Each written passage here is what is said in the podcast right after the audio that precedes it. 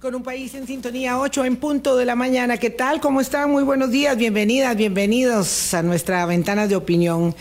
17 años hablando claro, ah, cumpliremos formalmente el próximo primero de febrero, el jueves primero de febrero, y entonces hoy estrenamos este se llama banner, banner, Gracias, muchas gracias. Diseño gráfico. Diseño gráfico de nuestro querido David Barrientos, aquí este, en eh, Hablando Claro. Gracias por hacer parte de este esfuerzo, de este empeño. Eh, una de las personas, de los especialistas que nos han acompañado en estos 17 años es el doctor Constantino Urcullo. Y hoy me complace mucho que eh, en esta semana, pues también, en este 2024 también pueda hacer parte de nuestra mesa de conversación porque aprendemos mucho eh, sobre temas complejos traídos a la mesa con la particularidad de la expertise, pero con la sensibilidad también del el acercamiento a, todas, a todos, para poder eh, comprender y dimensionar la realidad que nos circunda. Buenos días, Boris, ¿qué tal? ¿Cómo estás? Buenos días, Vilma, y buenos días a todos los amigos y amigas de Hablando Claro. Ya lo, haremos el jueves, pero reiterar el, el compromiso por la libertad de expresión, por la deliberación en democracia, que es tan importante, por la preservación del derecho de la libertad de prensa y sobre todo del acceso que tienen todas las personas ciudadanas a la, a la información. Y entonces hacemos un, esfuerzo, y has hecho vos personalmente un esfuerzo mucho mayor en sostener este, este espacio de deliberación. Entonces empezamos esta semana celebrando y analizando y comprometiéndonos que el espacio se mantiene en el tanto este, haya esa voluntad férrea de un grupo de personas de sostenerlo. y de analistas que nos acompañan y de especialistas que nos ayudan a nosotros también a entender los enormes desafíos de nuestro país. Don Constantino Urcullo, buenos días. Gracias. Gracias por hacer parte de nuestro Hablando Claro y por acompañarnos, ayudarnos, proporcionarnos muchos insumos desde eh, la pluma, desde su propio programa, desde su propio espacio en desayunos de la colega Radio Universidad durante más de 20 años ya, ¿verdad? Sí, 23 años. Aquí no es mayor que nosotros. Bueno, bueno, bueno, él es mayor. Efectivamente, él es mayor. Sí, sí, tres cuartos de siglo en, el mes de julio. qué bueno, qué bueno. 23 años, sí, también es bastante. Sí, sí. No, no, ante todo felicitarte, Vilma, y a, y a Boris, que ha sido parte de este esfuerzo también y, es un esfuerzo importante para la defensa de la libertad de expresión en nuestro país que eh, recientemente se ha visto vista eh, a, prueba, ¿verdad?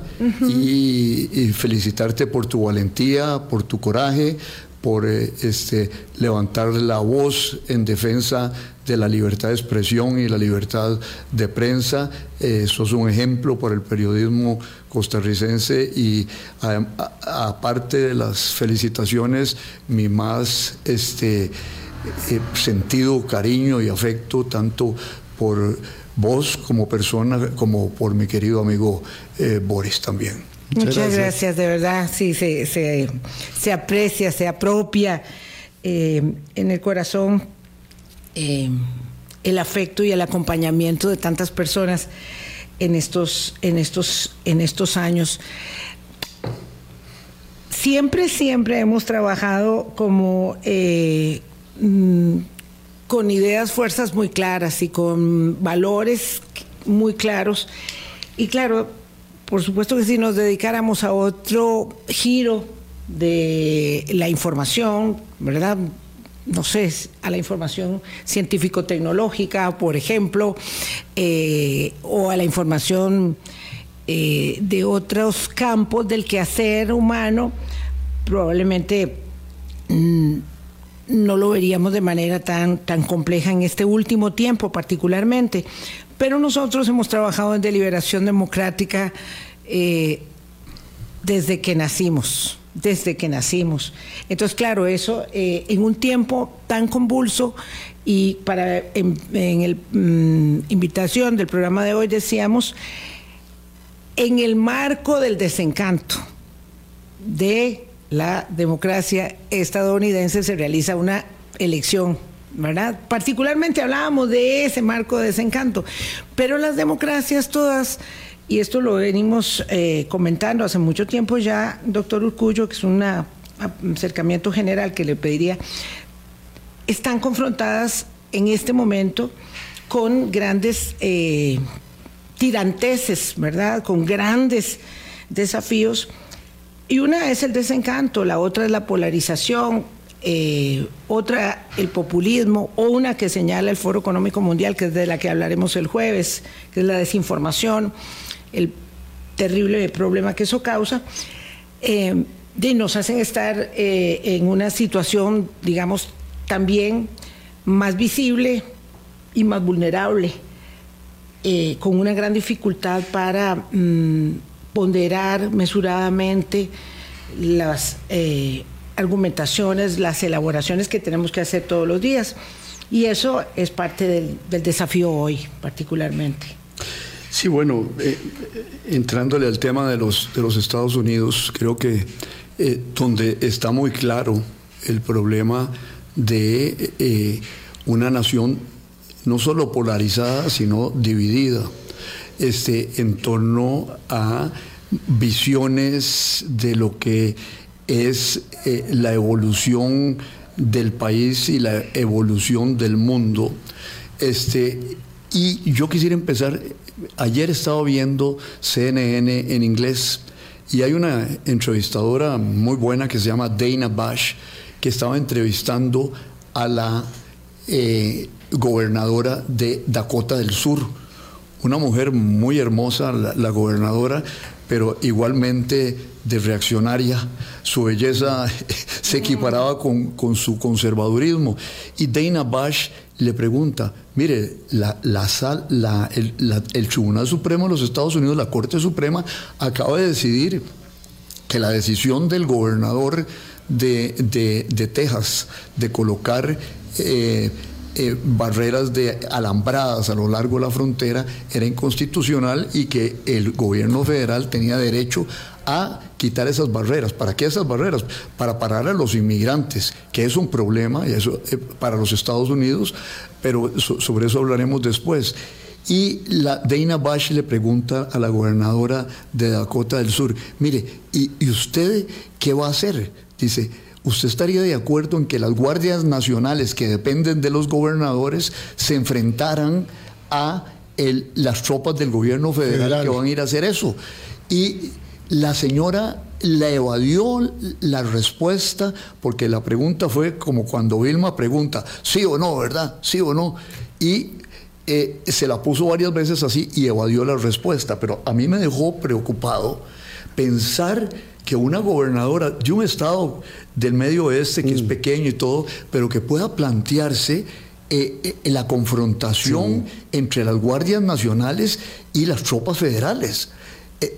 Eh, eso significa que el conflicto social y político, sociopolítico, ha llegado en los Estados Unidos a un grado tremendo, tremendo de, de, polarización, de enfrentamiento, que pone al gobierno federal en fricción con los gobiernos estatales. Y eso es un poco lo que hablábamos usted y yo por WhatsApp cuando me invitó acá, Vilma. Eh, yo eh, eh, siento que no se puede hacer una ley general de que, en, el sentido de que la política exterior no importa en unas elecciones. Eh, lo más general es que sí, que, sí es cierta esa afirmación, que los, los votantes, lo que está pasando en el Medio Oriente, lo que está pasando en Ucrania, no, no, les, no les importa mucho en Estados Unidos, pero ha habido ocasiones en que eso sí ha importado. En las elecciones de medio término en, eh, de, medio periodo en el 2006, en el 2016 sí operó, pero mi, visión en este momento es que el gran tema de la política exterior no va a ser como en, como en, aquella ocasión de, donde se, planteó eh, el tema de, de, Clinton contra el primer Bush, de que es la economía estúpido. Decían, no, yo creo que esta vez va a ser, es la frontera estúpido. este, porque el año pasado estaba leyendo algunas cifras.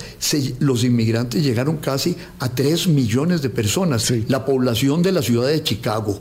Y eso ha desatado conflictos entre los gobernadores del sur y los gobernadores de, las costas de Chicago, de Nueva York y de California, no tanto. Y entonces yo, yo creo que el gran tema que va a ocupar la atención de la, de la campaña electoral en Estados Unidos en este momento va a ser la migración. Migración que es fundamentalmente viene del norte de, Centroamérica, el Triángulo Norte, pero también venezolanos, y pareciera que lo que se iba a arreglar en Venezuela se desarregló en los últimos días, ¿verdad?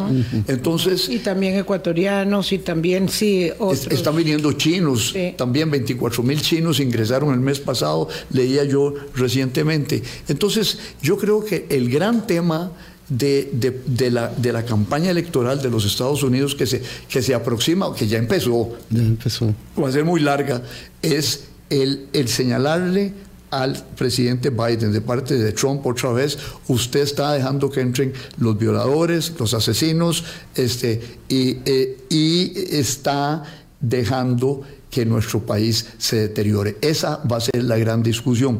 Desde luego que hay otra discusión paralela, que es la discusión de Israel y la guerra en Israel, pero eso lo podemos desarrollar posteriormente. Claro. Don Constantino, con ese primer planteamiento que usted hace, entonces pareciera que la irrupción que está teniendo de nuevo Donald Trump, que ya se vislumbra como el candidato republicano, tiene tierra muy fértil para seguir su discurso, para seguir su narrativa y además para seguir polarizando a la sociedad estadounidense. Muy fuerte, muy fuerte y, otra vez con el estilo, por ejemplo, de, confrontar en, personalmente al cuerpo, por ejemplo, con Nikki Haley, que tiene antecedentes este, de, familia india. Y entonces estamos recordando de que no es auténtica americana, ¿verdad? Y lo que está reivindicando es lo que reivindicó la, la vez pasada, la, la, identidad norteamericana, este, WASP, eh, White Anglo-Saxon Protestant, ¿verdad? Los evangélicos, ¿verdad? Entonces yo, yo creo que, que ese, ese es eso es lo que se aproxima y ni siquiera se aproxima, ya está, en su punto. Pero repítame la última parte de su pregunta que se me fue, eh, Toris. Que esto le daba tierra fértil, ¿verdad? A Donald Trump para seguir con su narrativa, con su polarización. Y además es que estaba haciendo referencia, estaba, ahora que usted estaba recordando la entrevista que escuchó ayer, leyendo algunos documentos, decía que esta era, iba a ser la más significativa, la más relevante y la más importante elección en los Estados Unidos y que podría derivar en una confrontación interna. Sí, hay gente que habla en los Estados Unidos de guerra civil. yo, yo, yo cuando oía eso, eh, al inicio decía, no, no, pues, eh, es una confrontación política, es una, una exageración, podría ser una exageración podría ser una exageración, pero yo donde oí a esta señora ayer pronunciarse de que eh, eh, y, la entrevistadora le dice, bueno, ¿y usted está de acuerdo en que eh, los gobernadores estatales desobedezcan una manifestación de la Corte Suprema de los Estados Unidos que es conservadora? ¿ah? Hay que recordar eso, 6 a 3. Este, y la señora esta se negó a responder esa pregunta. O sea, el, grado de enfrentamiento es tremendo. Y por otro lado, Boris le menciono algo que es, que es, que es muy importante. El Partido Demócrata está dividido. El Partido Demócrata está dividido porque su ala izquierda es una ala izquierda que se ha revelado en contra de el apoyo que ha dado el presidente Biden a Israel en la guerra con, con Hamas en el Medio Oriente. Y esto, si uno se pone a, observar la política norteamericana y hay un sitio web que se llama Real Clear Politics, que es consultable por cualquiera. Y ahí están 24 encuestas permanentemente.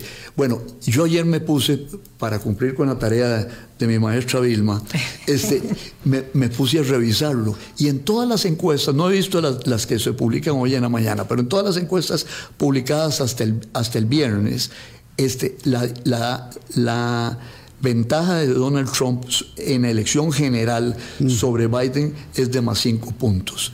Ahora, esto nos puede decir Poco en el sentido de que todos sabemos que el sistema electoral norteamericano no es el del voto popular masivo, sino que depende de los votos electorales de, los estados. Pero, por ejemplo, eh, eh, estados claves como Michigan, como Pensilvania, como Nevada, como Arizona, ahí se mantiene la diferencia a favor de Trump.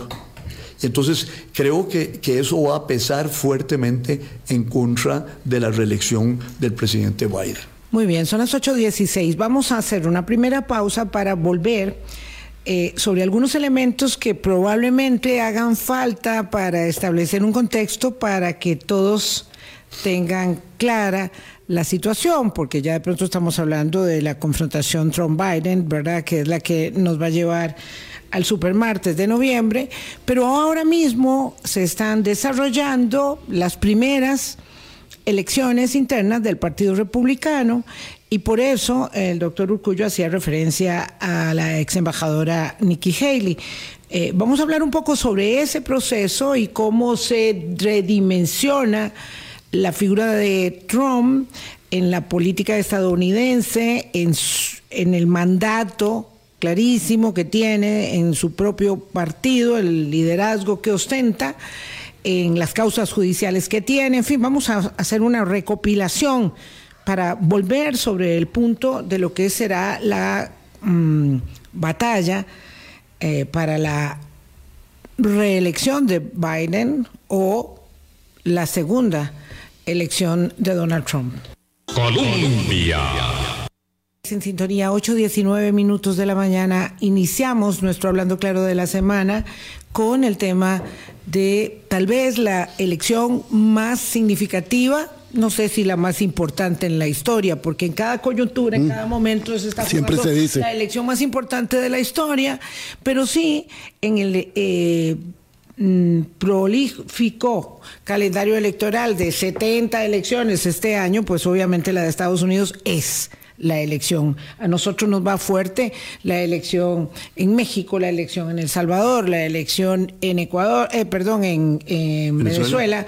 Eh, hay, hay muchas que nos tocan muy de cerca. Hasta nos viene la, la de Bukele. Eh, la, ahorita, el domingo. el domingo. Eh, la, reelección contundente e inconstitucional de, de, de, Bukele, este, que por cierto me decían que que, que eh, darle seguimiento a eso, que hay un partido aquí político que se está que se está armando con, mm. con esa filosofía y, y con esa impronta de los Bukele. Y con ese apellido. Sí, y con ese apellido. Con ese apellido.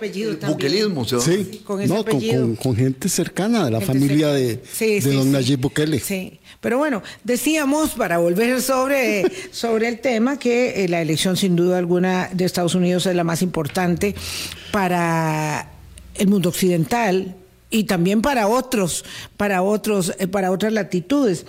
Y empezó con las elecciones eh, primarias y con los caucus así llamados, que son otro tipo de elección primaria también, eh, en Iowa y New Hampshire.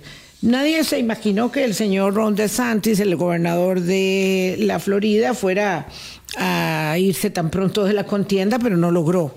¿Verdad? Este, amalgamar eh, todo lo que en un momento se pensó que podía ser una gran confrontación con Donald Trump y queda la señora ex embajadora Nikki Haley con Donald Trump peleando la candidatura. El, el señor Trump no se despeina, no tiene que ir a los debates, eh, no gasta mucha plata, en fin, él va este, allegando...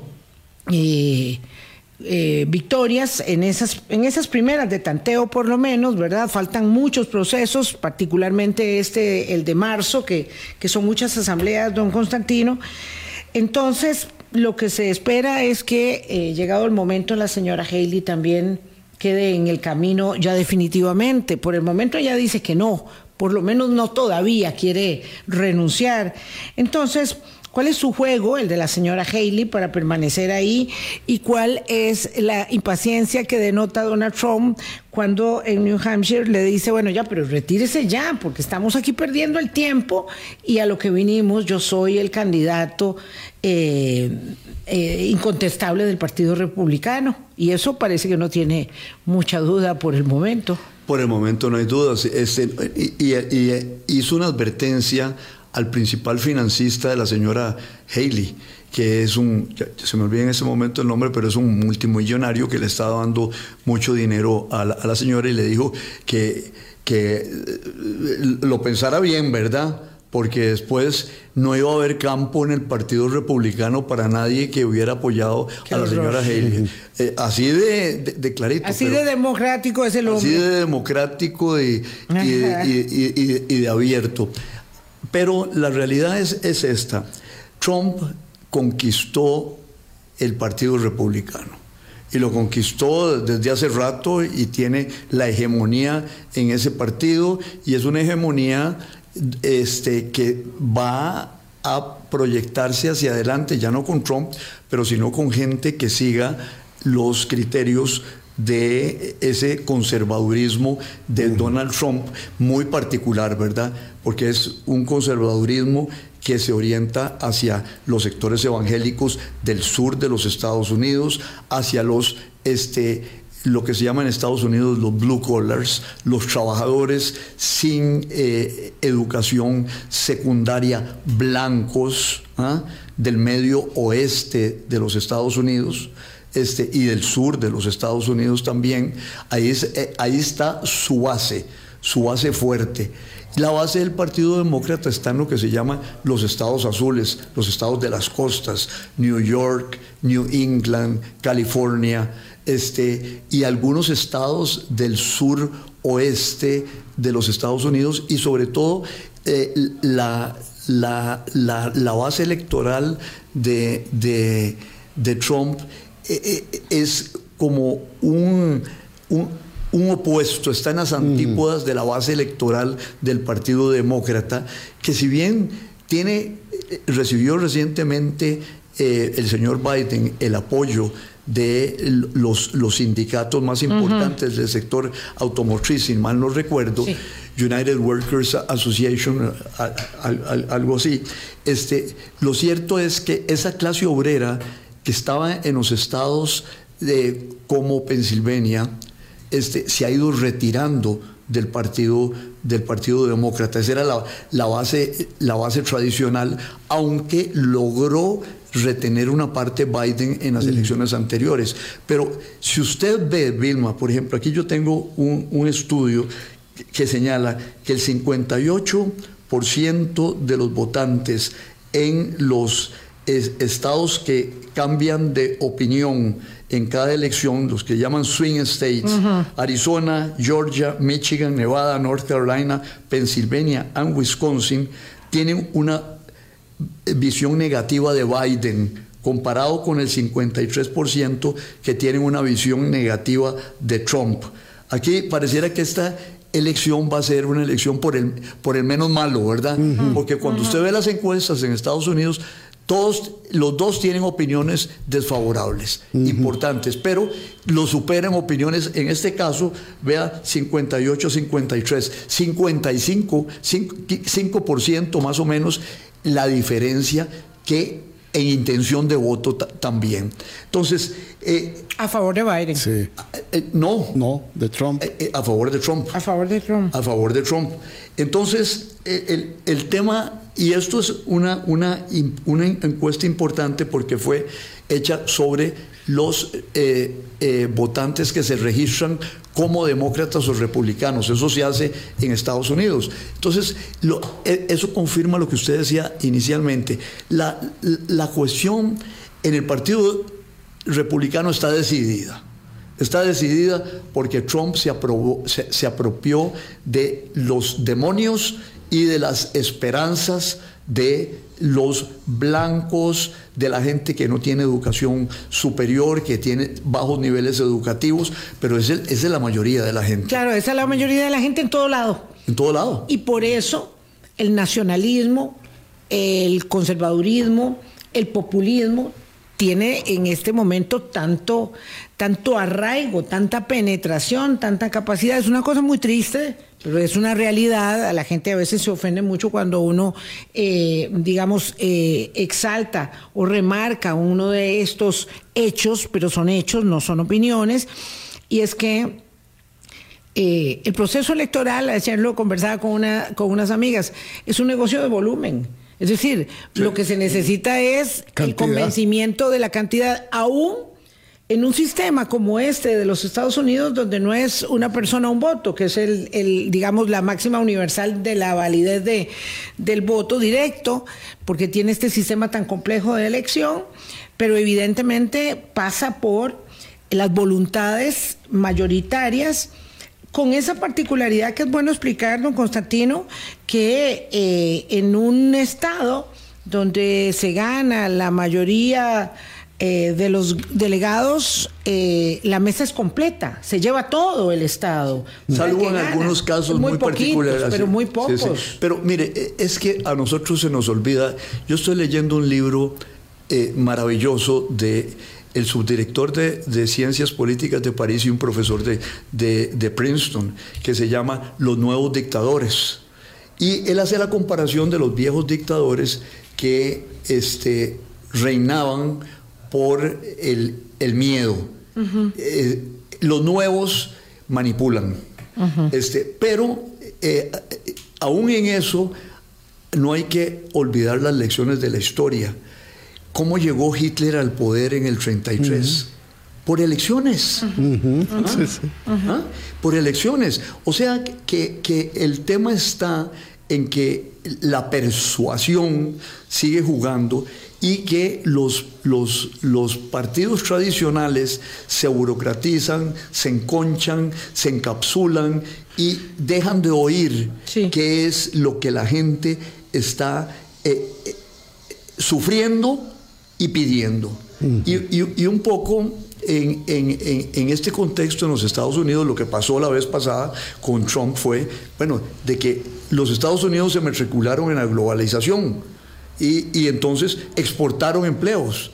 Y, de pronto se dieron cuenta que con exportación de empleos lo que estaban era favoreciendo a sus rivales. Y entonces Trump acuña una, una expresión que se llama hagamos América grande otra vez. En el fondo es, es, es una confesión de derrota.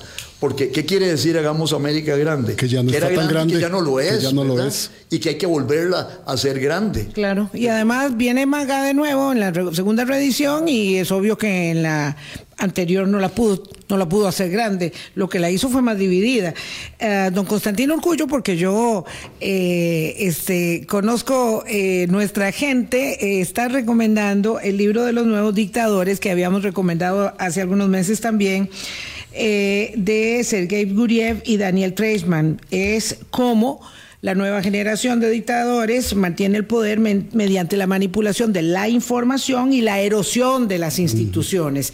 Son eh, líderes políticos que llegan al poder por elecciones y luego quieren ser dictadores en el ejercicio del poder y muchos de ellos lo, logran, lo logran, ¿verdad?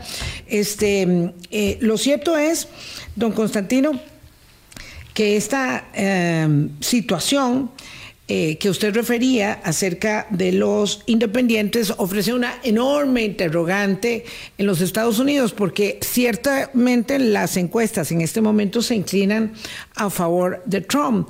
Pero también los analistas dicen que los independientes, que ojo, eh, cada vez son más y determinan de manera más contundente las elecciones porque hay menos adhesión a los partidos afiliaciones partidarias, ¿verdad? No hay cheques en blanco. Entonces, estos independientes podrían inclinar la balanza y ahí entonces resulta muy interesante observar las fortalezas y debilidades de cada uno de ellos. Las causas judiciales parece que a Trump no lo despeinan, todas las utiliza a su favor. Parece además que de aquí a las elecciones, no habrá ningún, ningún fallo que se le interponga en el camino porque su estrategia legal es muy efectiva en términos de prolongar con tiempos y con recursos, eh, digamos, eh, llegar a buen término en alguno de esos procesos, eh, en términos de la justicia, digo. así que eso no lo va a despeinar. la plata la tiene suficiente, el desparpajo lo tiene completo y el otro, el otro me refiero al presidente Biden, eh, casi no se ve ni en campaña y tiene todos los problemas del mundo este, eh, En, gobernar, precisamente, todos los problemas afuera y bastantes adentro, aunque paradójico la economía muy bien. Claro, ahora paró la inflación al menos, pero aquí un gran tema es que, mire, hace un tiempo una empresa me pidió que yo hiciera una presentación sobre los próximos dos años del gobierno en Costa Rica. Y yo le dije, mire, eh, tendrían que contratar a Soraya de Persia, ¿verdad? Este, o, una vidente. Este, Nada más eso le pidieron. Sí, y entonces yo creo que eh, en este tema de las elecciones en Estados Unidos, pensar de eh, los resultados de noviembre, todavía habría que contratar a doña Soraya. está tibia el agüita todavía, está tibia. Está tibia el agua, van a pasar muchas cosas. Por ejemplo, he visto algunas encuestas donde hacen diferenciación a la hora de preguntarle a los votantes. Bueno, al día de hoy usted piensa, eh, el votante conservador responde, eh, yo pienso que eh, esto es una persecución política del Departamento de Justicia, porque allá el fiscal general depende del presidente de los Estados Unidos. Pero cuando le, hacen la segunda pregunta, bueno, ¿y qué pasa si este, el sistema judicial condena al señor Donald Trump? Y ahí cambia la intención de voto. No de manera eh, tremendamente significativa, pero hay un pequeño cambio. Pero ahí hay otro problema para, también para el final, que ya yo lo, ya yo lo, lo, señalaba muy por encima al, inicio, y es de que el Partido Demócrata se divide con relación al tema de la guerra Israel-Hamas.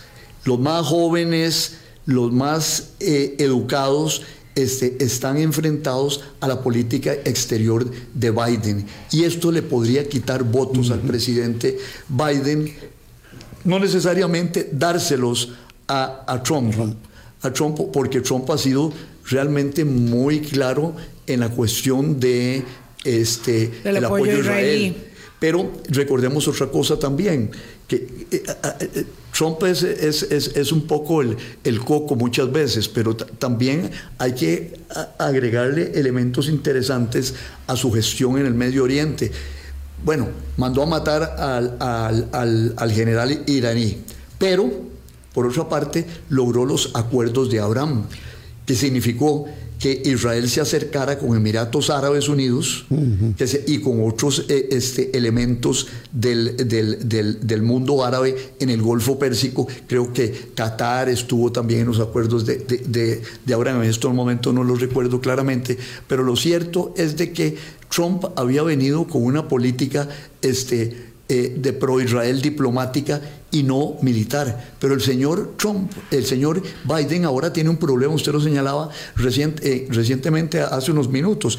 ¿Qué, es lo que, ¿Qué es lo que pasa? Que ya el conflicto Israel jamás desbordó Palestina y desbordó el territorio de Israel. Los hutíes atacan a la entrada del Mar Rojo. Ayer los, las milicias iraníes matan a tres eh, soldados en una base en Jordania, este, eh, y, eh, Israel y Hezbollah intercambian disparos frecuentemente mm. a lo largo de la frontera este, del Líbano. Israel eliminó a un dirigente de Hamas este, los Estados Unidos bombardearon otros blancos. Pareciera que el incendio se está extendiendo. Y usted lo decía muy claramente, eso lo va a tener, esa brasa la va a tener en las manos el presidente Biden. Y ayer los, los republicanos le decían, usted tiene que responder a la muerte de nuestros soldados. Y si no responde contra Irán, usted es un cobarde. Antes de ir a la pausa, nada más para cerrar esta idea de don Constantino. Y podrían haber recesos, ¿verdad? Treguas como la que se está negociando en este momento, pero se podrían volver a intensificar las acciones. Como dice don Constantino, hay que ir viendo cómo transcurre todo para no dar pronósticos desde ahora. Sí, eso es la única que daba pronósticos, yo, me, yo me resisto a eso mucho, ¿verdad? Era doña Soraya, ¿verdad? Pero que, que, que, Dios la haya cogido en su seno. Soraya de Persia. Ah, ¿De qué manera entonces, vamos a la pausa, eh, esa conflictividad, ¿verdad? Esos puntos calientes de los que hablábamos la semana pasada con Carlos Murillo, esos puntos calientes en el mundo, en el planeta, influyen en la elección estadounidense, ¿verdad? Eh, es lo que continuamos conversando después de los mensajes. Colombia. Con un país en sintonía, 8.39 minutos de la mañana, conversamos con el doctor Constantino Urcullo sobre la mm, gravitante eh, elección de los Estados Unidos para el planeta entero. Ah, en noviembre. Este es el primer domingo, el primer martes, perdón, de noviembre, cuando se realizará esta elección que pinta entre Biden, el presidente Joe Biden y el aspirante a la eh, segunda elección, a la segunda, al segundo mandato, el señor Donald Trump. Eh, a veces cuesta hasta digerir la realidad de verdad, este que se torna tan compleja. Doctor Urcullo, eh, ¿no será la economía? Casi pleno empleo tiene Estados Unidos en este mm. momento. Inflación bajó. La inflación bajó.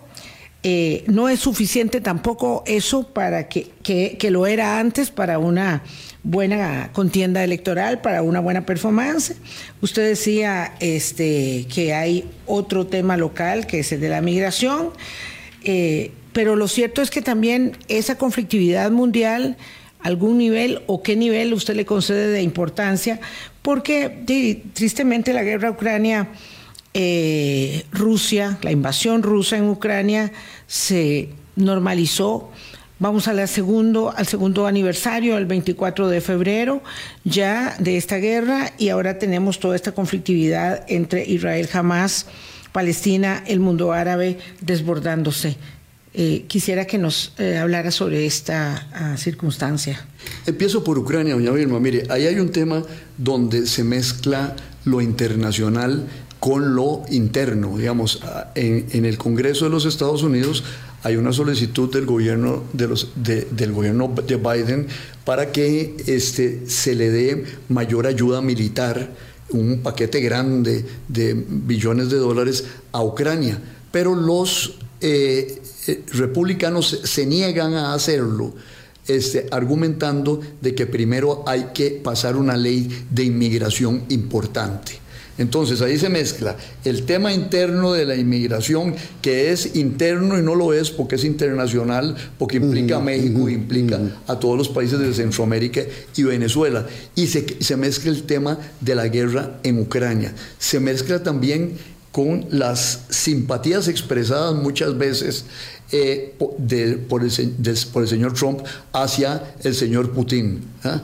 Los hombres fuertes se admiran eh, entre ellos, ¿verdad? Es el, concurso de la testosterona, le llamo yo.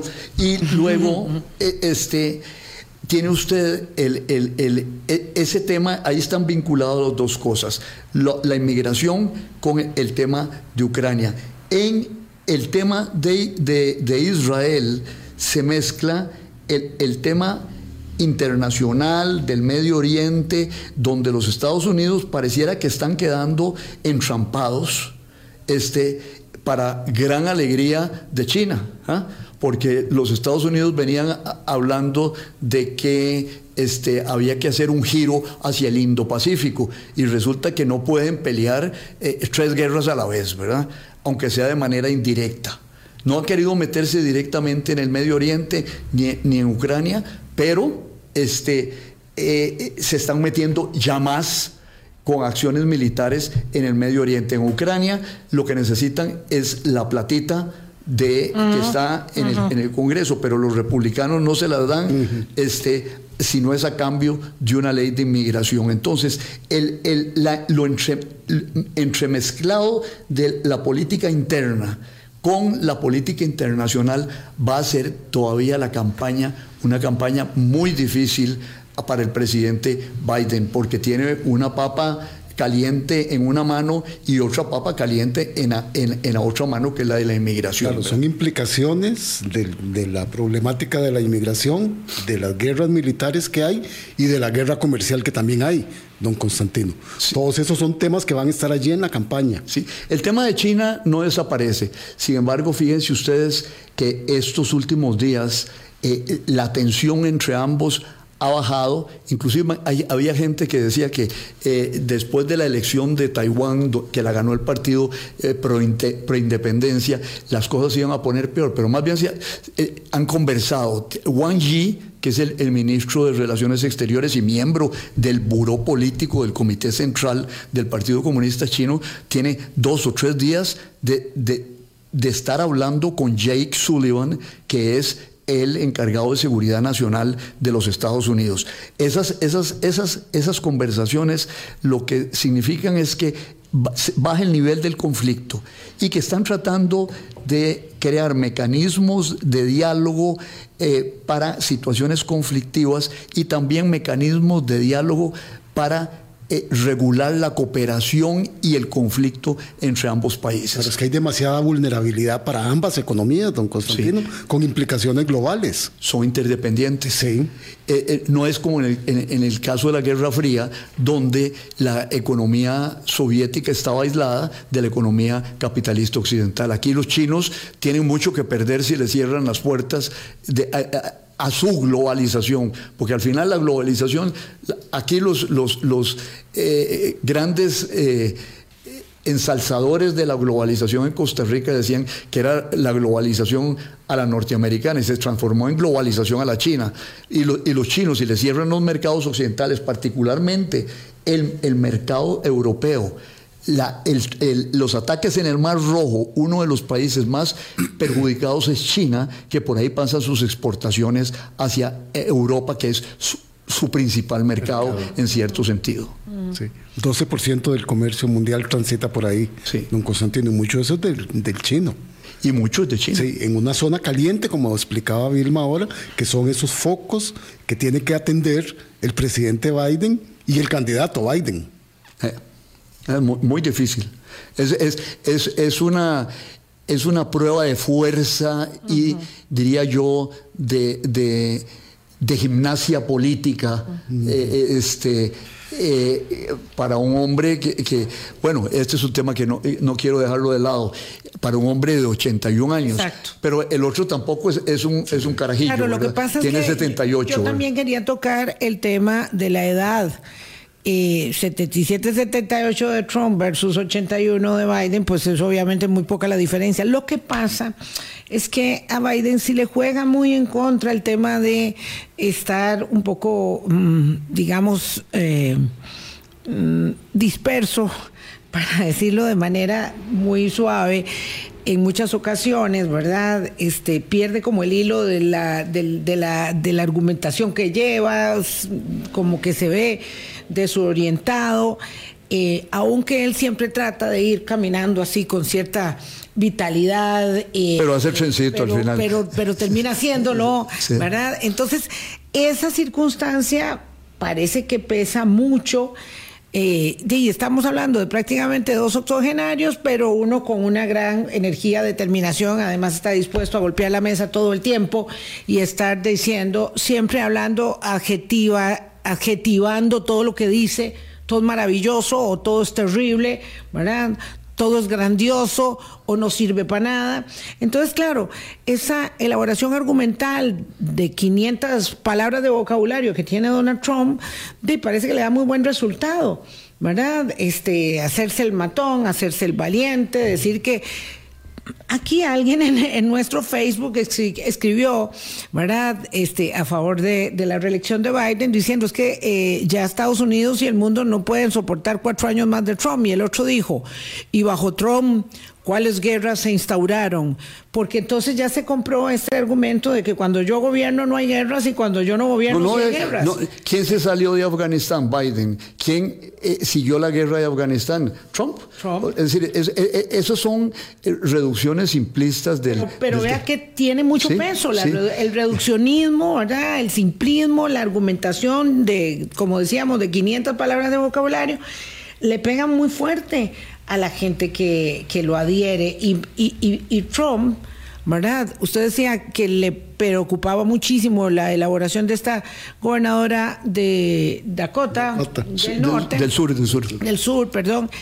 Eh, pero bueno, más que la evidencia y la contundencia del ataque al Capitolio que provocó Donald Trump en enero, eh, eh, hace dos años, no tres ya, tres creo. Bueno, en enero, cuando, cuando se produjo el 6 de enero. 21, 21. Eh, lo cierto es que da una muestra que no deja lugar a dudas sobre lo que es capaz de hacer.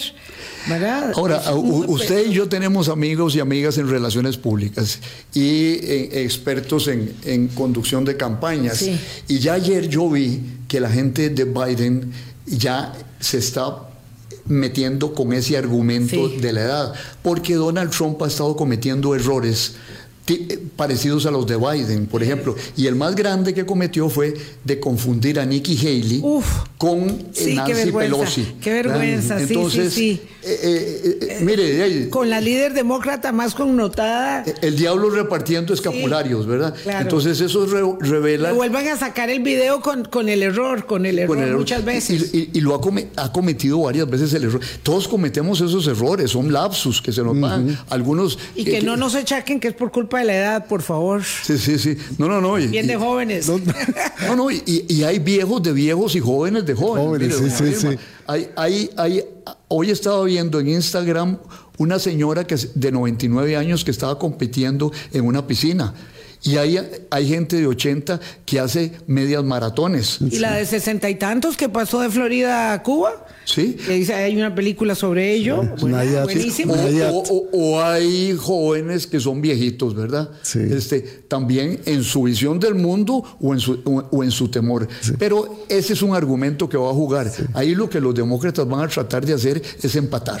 Es decir, es decir eh, usted porque, sí, porque es lo que hay. Tienen que empatar con lo que hay. Sí, con lo que hay. Y lo que hay es que Trump comete errores, como todos cometemos. Si la frontera será el punto, digamos, de dolor de la campaña electoral, en la confrontación terrible que genera la migración, eh, la elección en México pesa algo. El 2 de junio es que esto, esto es impresionante, ¿verdad? A mí me impresiona uno la constatación de que de que Bukele va a ser reelecto en contra de la Constitución, pero con el favor de la inmensísima mayoría de los salvadoreños. Así es, tal cual, tal, cual. va a tener todos los votos no importa lo que diga la Constitución de que no se podía presentar porque se pudo presentar. Y judicial. Todo, todo, Este, eso. Y por otro lado, eh, la inmensa popularidad que todavía tiene el señor Andrés Manuel López Obrador dice que su candidata, su designada, la señora Claudia Sheinbaum, va a reelegirse a pesar del esfuerzo enorme que hicieron el PRI, el PAN y el PRD de nominar una candidata de consenso que además es muy buena candidata, que es la señora Alarcón, ¿verdad? Este eh, Xochitl Galvez. Xochitl Galvez, perdón. Sí, eso porque tengo, claro, la confundo. Eh, con, la senadora Xochitl Galvez, este, es, es buenísima, buenísima, eh, pero aún así parece que todavía, todavía no le da. Eso juega en, en, elección norteamericana. Vamos a ver cómo, cómo juega, pero siempre ya los lo, lo, que ocurre en México afecta a la política interna de los Estados Unidos. Y este, ya estamos al filo del, programa, pero yo, yo anoche me encontré en, en The Economist, que es una revista seria, muy seria, conservadora en economía, pero fíjese usted e, e, e, el título de este artículo, dice, ¿Cómo la frontera le podría costar a Biden la elección? Eh, para, este, para mantener a Trump fuera del poder, los demócratas necesitan hacer una oferta sobre el tema de la política de inmigración.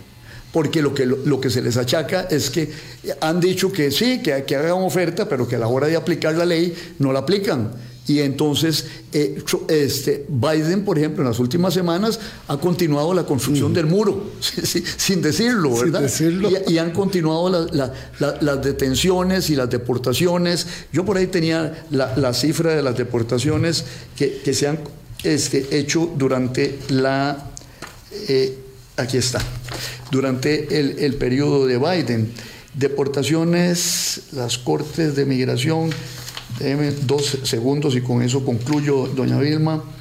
Eh, Qué interesante, de verdad que, este tema tan doloroso no encuentra una resolución y eh, y que se pueda incrementar más bien, Vilma, con la situación en Ecuador, con la situación del crimen organizado en toda la región. se constituye entonces en el eje pivotal de, la, de la campaña electoral, pero virtud a que sea eh, la manera de, de, de, sojuzgar las necesidades y los requerimientos que son la causa fundamental de la, de la migración. Lo que los estadounidenses quieren es que no se que no se permita punto. Claro, pero es que el tema, eh, eh, digamos, los, los, grandes historiadores lo enfocarían en esto, no encontré la cifra, pero desde la perspectiva de lo que llaman la larga duración. Es decir, cuando usted tiene un subcontinente que es Centroamérica y América del Sur, con sus grados de desarrollo bajos, particularmente los de, Centroamérica, y un otro subcontinente con grados de desarrollo alto, eso no va a parar. No. No, va a parar como no pararon las migraciones eh, y las invasiones en Europa durante cierta época, durante la Edad Media. Entonces, las mismas migraciones... La migración de África a Europa. Sí, los migración, las invasiones de los mongoles a Rusia. Entonces, estas son grandes, grandes estructuras históricas que se están moviendo que no se paran con poner un, policía a lo largo de cada kilómetro de los 6.000 o 8.000 kilómetros de frontera. Ni republicanos ni demócratas tienen la solución a esta ah, situación tan terrible, tan dramática de la migración y si le agregamos eh, a las situaciones eh, sociales, económicas y políticas, las climatológicas, pues entonces esto va a ser aún peor, más difícil. Don Constantino, muchas gracias por haber venido. No, gracias a ustedes y felicidades de nuevo. Gracias. Gracias, don Constantino. Gracias a ustedes, amigas, amigos. Mañana hablamos de la crisis de suministro de agua potable en varios cantones de San José, del área metropolitana. Chao.